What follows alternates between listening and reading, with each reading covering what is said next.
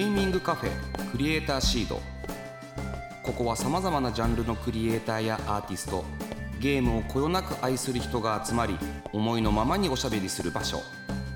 これから活躍するクリエイターの種を育て今そして未来を面白くするヒントを見つけていきます。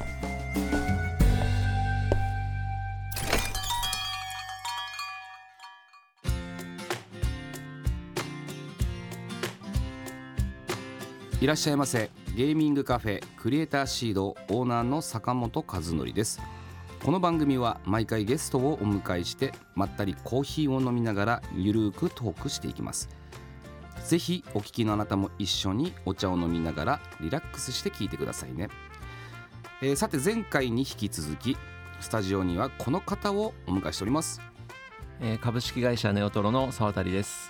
よろしくお願いします。さん2週続けてありがとうございます。あありがとうございます。2週も連続で。いやー、前回ねあの沢渡さんのおゲームとの出会いもうそもそも沢渡さんとはという話をねいろいろ聞かさせてもらってで大人気ゲーム「ネバーウェイク」の制作の秘話についても伺いました。はい。い。やでもね芽キャベツだったとはね。まあそれは一応内緒にしといてくださいね。はい、内緒にしといて 聞いた人は内緒にしといてくださいね皆さん本当に。はいえー、と今週はですね、えー、とこちらの企画をお届けします。クリエイターシードガシャ我々の目の前にあるガシャポンにはさまざまなトークテーマの入ったカプセルが入ってます。えー、沢渡さんにはこのガシャを回してもらいカプセルに入っているトークテーマに沿ってがっつりお話しいただきます。はい、えーそれでは早速回してもらいましょう。沢渡さんそこのあ。の100円のねお金を入れていただいてはい。あちゃんとリアルな100円なんですね。そうなんで。すよ。出てきました。出てきましたね。とこれ怖いですね。これね何が出るか。ゲーム制作で一番辛いこと。あそれは聞いてみたい。なんかさっきあの、楽しいことをしてるとおっしゃっておりましたけれども、はい。やっぱ辛いこともあるんじゃないかなといううーんそうですね。いやでもゲーム制作自体はね本当に辛いことそんなにないですよ。そうなんですか、うん、まあ強いて言うならゲーム制作と直接関係ないですけどやっぱお金だったりとかね時間だったりとかやっぱそういうところを気にかけると辛くなってくるってのはあるんですけど。そっか。だからまあうんそう作ってること自体にストレスはないと、ストレスはないですね。結構僕あの単純作業とか繰り返し作業とかって割と好きな方で。はいもうどうやったらショートカットできるかとか、はい。どうやったらズルしてもっと短くできるかみたいなのを考えながらやるのも結構好きだったりするので。じゃあ一人で部屋で作業してるのは全然苦じゃなく、全く苦じゃないですね。へー。じゃあた、うん。いや例えばですけど、はいはい。まあ、絵とか音楽とかを発注されるわけじゃないですか、はい。明らかに意図と違うものが返ってきたりとかしないんですか？まあありますね。そういう時はどういうふうな対応されるんですか？うーんまあもう一度やり直してもらうっていうのは当然ありますし、はい。あと結構自分でやっちゃうとかもあったりはするんで、はいはいはいはいまあなんだろう、あのーその相手が修正しやすいようなあの方向性に持っていくためにちょっとこういうふうにいじったらいいんじゃないって具体的に指示を出させてもらったりとか、はい。っていうのは結構やりますね。なんかさっきおっしゃってました時間がないとかっていう時に感じる時ってど,、えどんな時なんですかそれは。もうそれはもう夜中の2時ぐらいまで作業してる時ですよね。もうちょっとくれと。そうそうそう。もう寝なきゃいけないし風呂も入らなきゃいけないんだけど、はいはいあと2時間あったらもう一段落するところまで行けるのにみたいなね、あとはまあ純粋にあの展示会の前とかねそういう時はやっぱ時間、ねうん、足りなくなるものですし、はい。うん、じゃああれですね。なんか今話聞いてると転職ですね。まあそうですね。結構黙々と作ってるのは実際結構好きなので。はい、うん。いやでなんか先ほどもあれでしたけどそういう意味じゃそのコンソールゲームを作った一発目で賞を取っちゃうわけですもんね、そんな人って僕なかなかいないと思うんですけど。ははまあでもラッキーだと思ってますよ 僕は。本当にありがたいなと。まあすごいな。まあ、うん。というわけで辛いことはないっていう。うん。制まあまあ。作自体では、はい。うん、じゃあ次のやつ引いてもらいましょうか。了解です。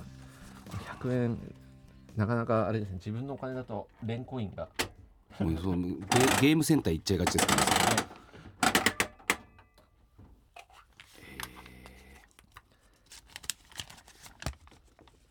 人生の一作、自信に影響を与えたゲーム作品。おおでもギャラがですか？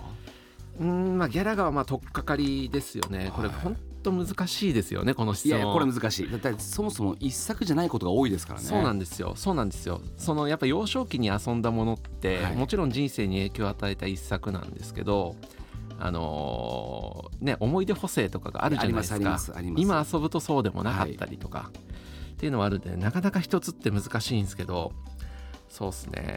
一つじゃなくてももはやいいかもしれないですね。まあでも、うん。あえてあげる一つは確かにちょっと聞いてみたいあえてあげるとすればそうですね。まあグラディウス2とかですかね。昔のあのアーケードではいはいはい。出た。多分自分が小学校5年生ぐらいの頃だったと思うんですけど、あのまあ、グラディウスシリーズが、まあ、グラディウスサラマンダときてでその後何が出るんだってなった時になんか画面写真がねそのゲーム雑誌に載ったんですね、うん。グラディウス2って言って、で出てうわこれ早く遊びたいなって思った次の週ぐらいになんかボーリング場にあったんですよね。へでそこからもうあの世界観だったりとかグラフィック音楽うんうん全て引き込まれて、えはい。もうほんとずっとやってましたねグラディウス2は、うん、いくらぐらい使いました？どうだろう？どうだろう？5年生5年生なりのそのあるじゃないですかもう。ありますね。ありますね。でもトータルででもやっぱり1万円ぐらいは使ってるんじゃないかな。としたら今で言うと1000万ぐらいのクラスですねもう。5年生の1万円は。いや本当にそんぐらいですよ。そうですよね。もう本当にねお小遣いをもらったらそれをもうに100円玉握りしめてもうゲームセンターとか駄菓子屋に行って遊ぶみたいなあのでもああいうところで僕理不尽さ学ぶと思うんですよね。100うんうんうん。円払って長くやれることもあれば、うん。すぐ死ぬ時もあるじゃないですか、ありますね。全部自分のせいでであると。そうですね。やっぱそこで精神的に鍛えられますよね。1万円ですもん。そうですね。しかもあの頃のシューティングゲームって本当に1回プレイしてはいうまく生き延びても、はい。もう最終面とかでね1回死んだらもうその前期飲まれたりするじゃないですか。するします。そうそうそうそうまあそういう意味ではね本当に人生失敗が許されるみたいな、許されないですよ、うん。影響を与えられてますね影響を与えられててますかね。ちなみにグラディウス以外だと、うん。どんなゲームそうですねまあ、最近のところでいくとここ5年ぐらいで一番いいのはやっぱスプラトゥーンだろうなとは思ってますね。スプラトゥーン。スプラトゥーンですね。ネバーウェイクも影響を受けてないわけではないって思うんですよねあでもそれ少しちょっとわかるかもしれません、うん。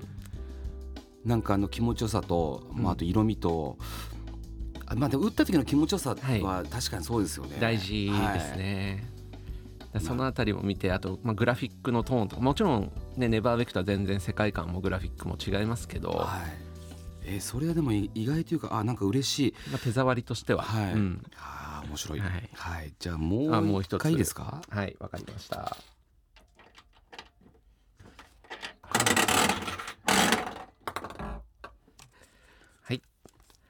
坂本さんに聞きたいことお。だそうです。僕にないと思うんですけど。いえいえいえいえ。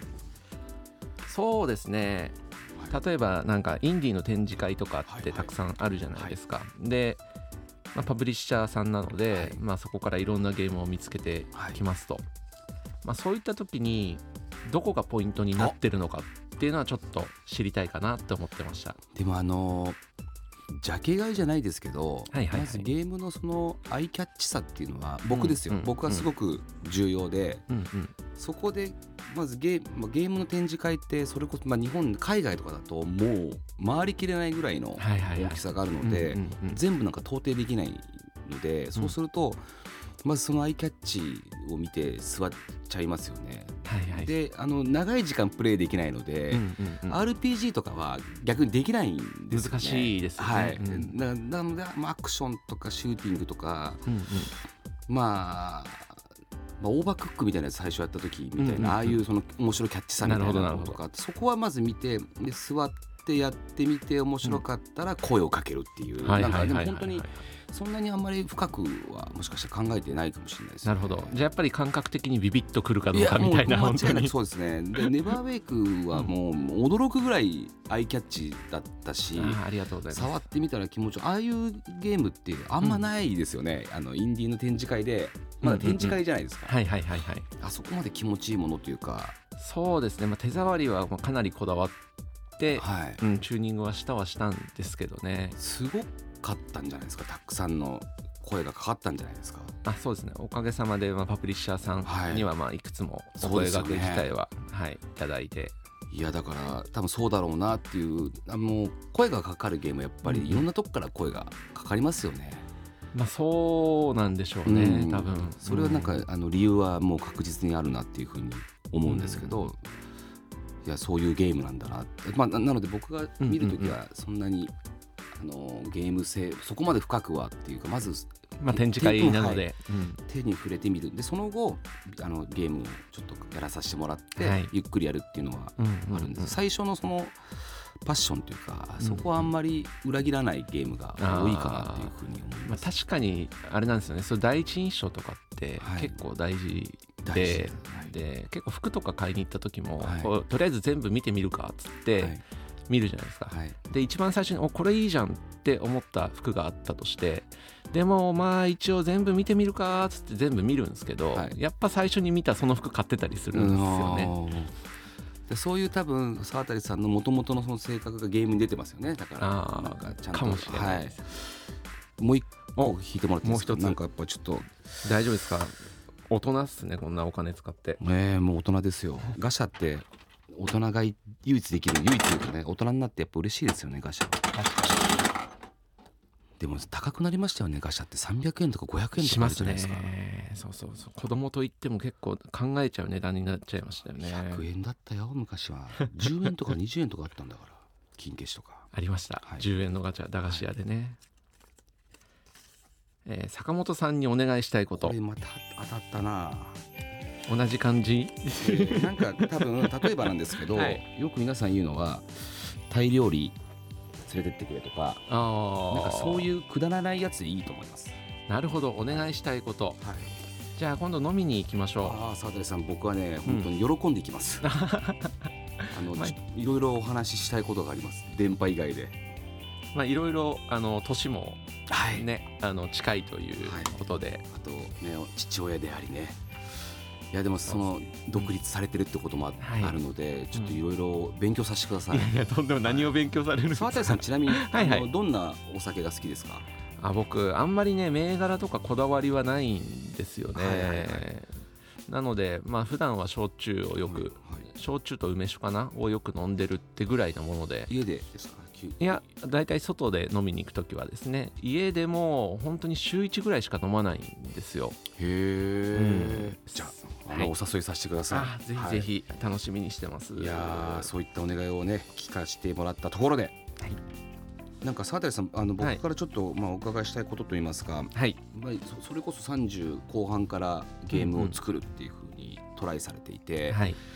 で今いろんなコンテストあるじゃないですか、えー、あの集英社講談社。で、今度バンダイナムコとか、はい、まあいろいろなあの賞金を出すコンテストあるじゃないですか、うんうんうん、そういうコンテストってどういう感想をお持ちですか？そうですね。まあえー、ネバーウィーク自体も、あの意義っていうね、はい、あのまあ、コンテストとは違って、えー、インキュベーションプログラムというか、まあ、教育のプログラムを受けて、はい、えー、開発を進めてきたわけなんですけども、まあ、基本的にはそういう、えーまあ、そういう賞だったりそういうものっていうのは基本的にはどんどん受けるべきだと僕は思ってますね。うん。まあ、資金の援助もあって助かるっていうのも当然あるでしょうしやっぱなんだかんだでインディークリエイターってあのなかなか開発進まないんですよ、基本的には。はい、でよく言われるのがあのイベントドリブン型開発とかっていうじゃないですか。あの展示会とかがあるとその展示会の日を締め切りにして頑張るみたいな、はい、でそれが、あのー、まあ、そういうコンテスト系にも同じようなことが言えて、はい、でさらに、あのー、そういうコンテストだと例えばゲームの、えー、本体だけじゃなくて、えー、なんだ企画書だったりとかそういうのも必要になってくるんで、うん、結構自分のゲームを見直すいい機会になると思うんですよね。なのでどんどん受けていくべきなんではなかろうかと個人的には思ってます。そう確かにインディーのクリエイターまあゲームはこだわればこだわるほど、うん、山ほど時間があればできちゃうのであるので、そこにやっぱ締め切りを作るってことはやっぱ大事ですよね、そうですね。まあ個人的に思うことはやっぱり諦めが肝心っていうのはありますけどね、えー。やめるってここで終わりっていう。そうそうそうそう。もう詰める気になればいくらでも詰められると、例えば今これ70点だけど頑張れば100点110点いけるかも、うん。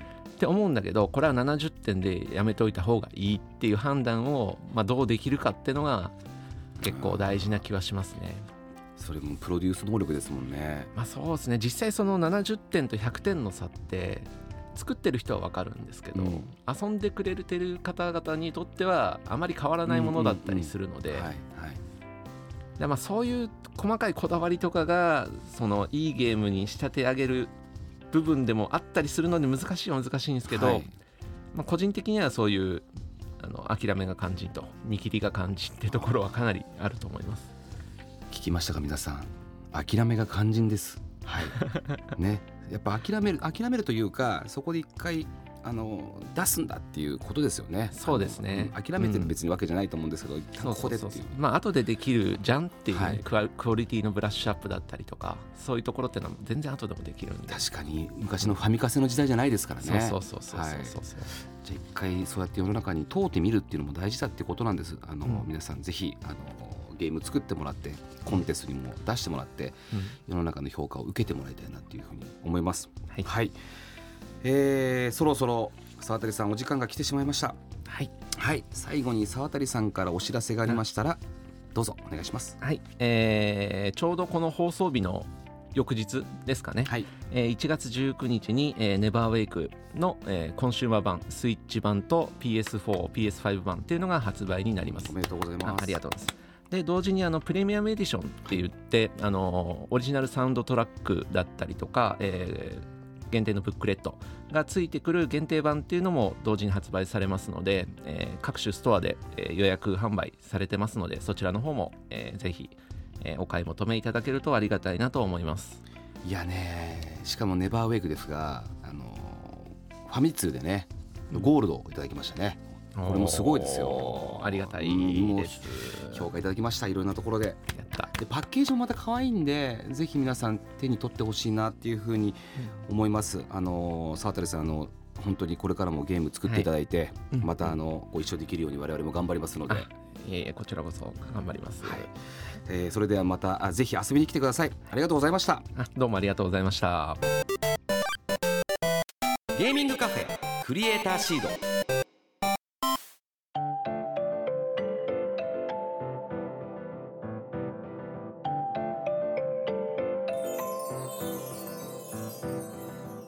坂本和則がお届けしてきましたゲーミングカフェクリエイターシード。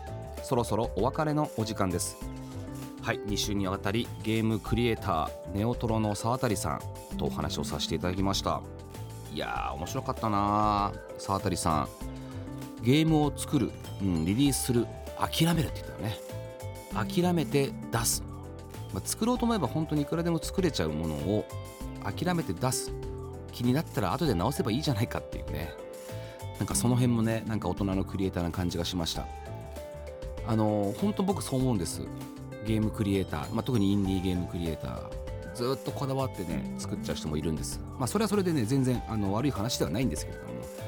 まず1作目を作る人なんかはねやっぱり1回、えーまあ、ある程度お作ったらですね出してみるっていうのは大事かなと思います。すごい印象的だったのがね、あの自分にとって70点だったものを100点にするゲームのその30点で時間をかけてみてもやってる人ってそんな分かんないんですよねっていうふうに沢渡さん言ってました。